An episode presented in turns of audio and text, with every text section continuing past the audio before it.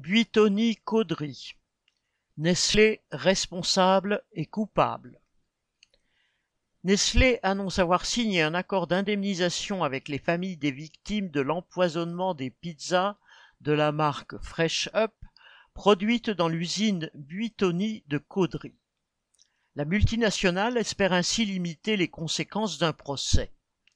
En effet, il y a un an éclatait un scandale sanitaire lié à la mort de deux enfants et à la contamination d'une cinquantaine d'autres. La cause était une bactérie présente dans des pizzas de marque Buitoni fabriquées à Caudry. En avril 2022, la direction avait suspendu la production pour la redémarrer en décembre de la même année en supprimant une équipe de nuit et une cinquantaine d'emplois.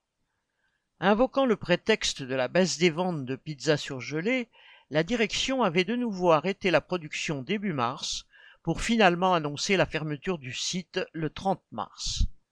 Les travailleurs de l'usine de Caudry ont réagi, en particulier en allant manifester devant le siège de Nestlé début avril pour faire pression sur le groupe.